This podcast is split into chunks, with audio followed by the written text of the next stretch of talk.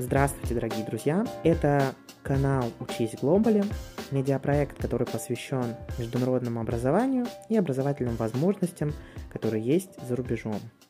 Специально для первого подкаста, для премьерного подкаста, мы выбрали гостя, который занимается как раз-таки приемом иностранных студентов в образовательном учреждении в Эстонии, и который может поподробнее рассказать о том, какие есть программы, какие есть возможности, почему образование в Эстонии может быть бесплатным, и вообще почему стоит попробовать учиться за рубежом, и какая в этом польза.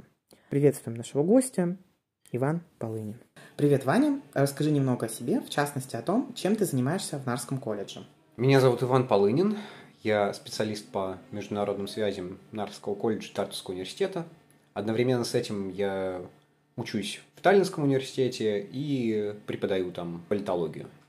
Будучи в двух крупных университетах в одно и то же время, у меня есть э, кое-какой опыт в принятии иностранных студентов, во взаимодействии с э, структурами, компаниями, которые помогают э, студентам поступать.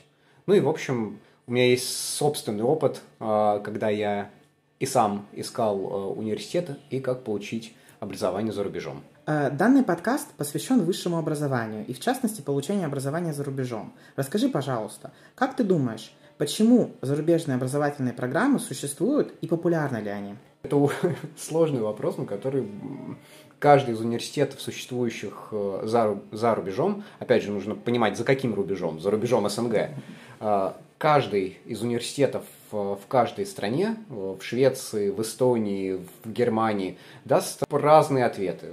Сходиться они будут, наверное, в одном, что или, или, наверное, в двух параметрах. Первый – это э, получение денег, если программа платная, и второй – это получение кадров, если программа бесплатная.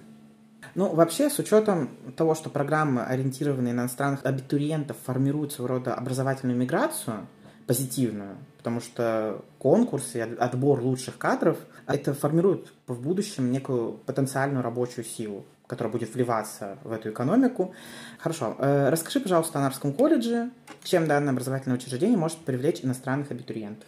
Нарский колледж, как э, несомненно известно тебе и части наших э, слушателей, находится прямо на границе с Россией, в Эстонии, в городе Нарве. И само по себе его местонахождение, оно уникально, потому что выполняет такую особую функцию посольства Эстонской Республики в Нарве. Ну, по крайней мере, изначально. Так оно и было в начале 2000-х. Цель Нарского колледжа – это дать эстоноязычное образование как можно большему количеству тех людей, для которых эстонский язык не является родным. Соответственно, э, вербуя э, студентов из-за рубежа, мы преследуем очень схожие цели. Порядка трех десятков человек, иностранных студентов, поступает каждый год, за исключением ковидного времени. В прошлом году мы взяли э, около 22. И эти студенты, которые приходят к нам, э, в первую очередь для того, чтобы изучать языки и многоязычие в школе, то есть получать гуманитарное образование, молодежную работу или информационные технологии – все обязаны пройти год эстонского языка, а потом учиться наравне со всеми остальными студентами. Соответственно, это помогает нам а, привлечь наиболее мотивированных студентов а, из-за рубежа, где конкурс будет выше, и возможность встретить таких мотивированных студентов, соответственно, тоже выше. Ты упомянул о том, что программа бесплатная. Что это значит? Ну, здесь я, наверное, поправлюсь. Вот на бакалаврском уровне мы принимаем исключительно бесплатно людей, поскольку они будут учиться на эстонском языке. Программы на эстонском бесплатные по э, эстонскому законодательству. Но вот с недавних пор мы открыли также и магистрскую программу «Русский как иностранный». Там обучение будет на русском языке.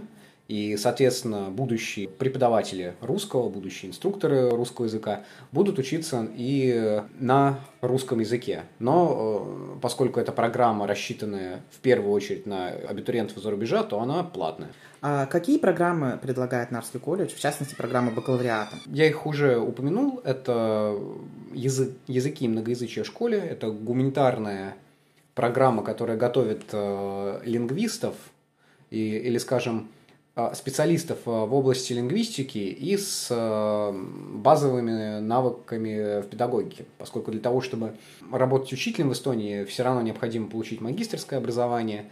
Тем не менее, эта программа дает базис.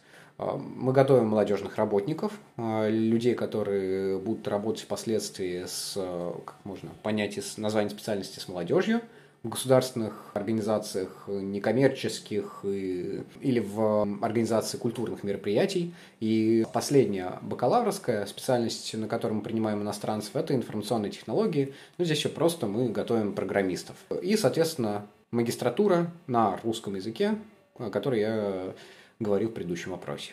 А где я могу получить информацию о поступлении? Сложно ли поступить? Здесь всегда э, нужно ориентироваться на конкурс и на условия. То есть, э, если мы говорим про э, наш бакалавриат, то конкурс составляет приблизительно 5-6 человек на место. Э, принимаем мы в этом году скорее всего, будем принимать э, около 30 человек, как и обычно. С магистратуры на русском еще достаточно сложно сказать, потому что программа новая, и набор идет прямо сейчас, э, заявки до 15 марта, в то время как на бакалавриат мы принимаем э, в июне. Мы сделали все максимально возможное для того, чтобы процесс подачи заявки был легким. То есть у нас есть как сайт для абитуриентов narvacollege.info, на котором все Э, описано э, и показано таким образом, что, чтобы человек не сильно страдал за технических вопросов. Плюс э, в плане бюрократическом мы постарались уменьшить количество необходимых шагов.